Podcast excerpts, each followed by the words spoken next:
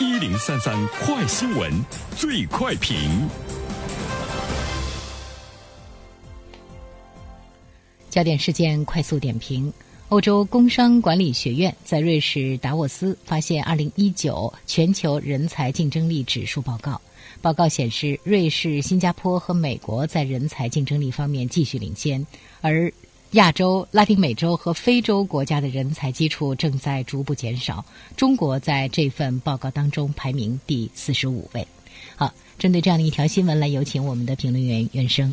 你好，肖萌。嗯，它是欧洲工商管理学院和它的合作伙伴发布的年度的一个基准报告，呃，是通过衡量一个国家在人才培养、吸引、留存方面的表现，并且呢，对国家和城市进行测评和这个排名，而且呢，它来评估全球各国的人才竞争力。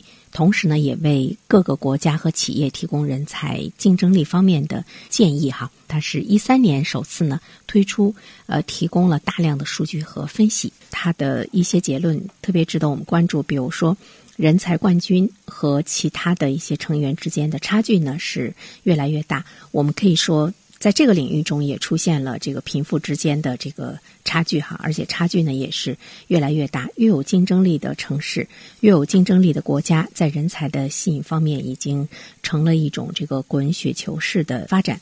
一八年是一个什么样的一个状况？首先，我们注意到了。啊，一个国家所在的区域问题，像我们刚才说，报告显示，瑞士、新加坡、美国在人才竞争力方面呢继续领先。其实，人才竞争力这一次排名前十的只有两个非欧洲的国家，新加坡和美国。这里面呢，突出的就表明了欧洲仍然是人才强国。呃，当然，它拥有大学嘛，一流的大学和强大的这个教育部门，呃，这样的国家呢是最善于来吸引人才的。它和非强势，在人才竞争力非强势方面的国家，其实这个差距呢会是越来越大。第二方面的话呢，其实我们要关注到的就是，为什么这些国家在人才竞争力方面这么强势？人往高处走嘛，较高的排名和较高的收入水平呢是有非常大的这个关系。而且我们还注意到了，在欧洲这些国家，其实，呃，它对于人才的收入哈。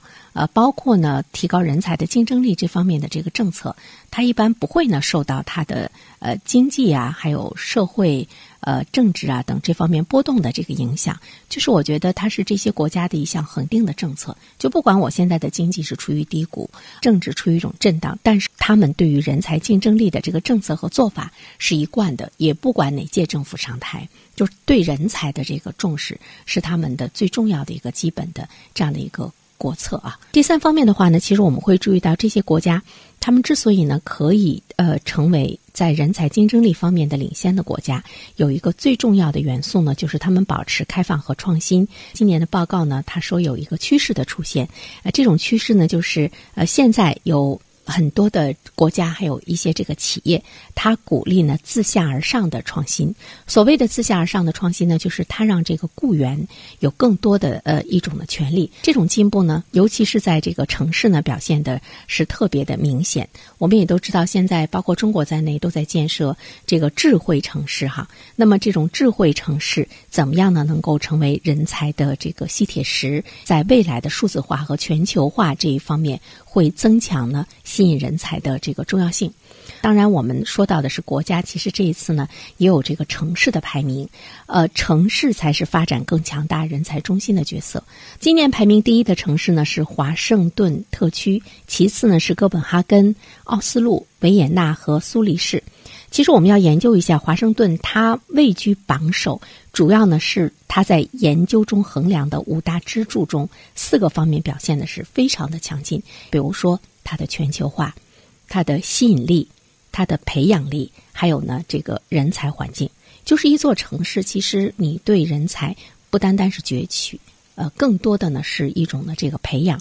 世界一流的教育都是促使呢这个城市成为人才中心的要素。我在想，真正的能够呢促进一座。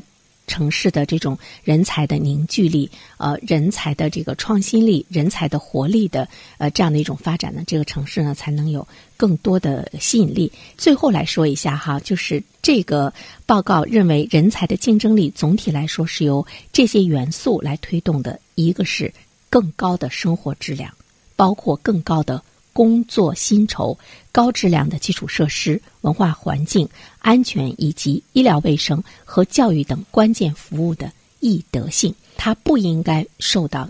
经济的发展形势，包括呢社会政治啊等等这方面的元素的影响，它应该成为一个国家一座这个城市至始至终贯彻的这样的一项政策的话，我们才能够看到这个城市的一种积累，以及它所带来的那种积累之后的质的改变。好了，小萌，好的，感谢原生。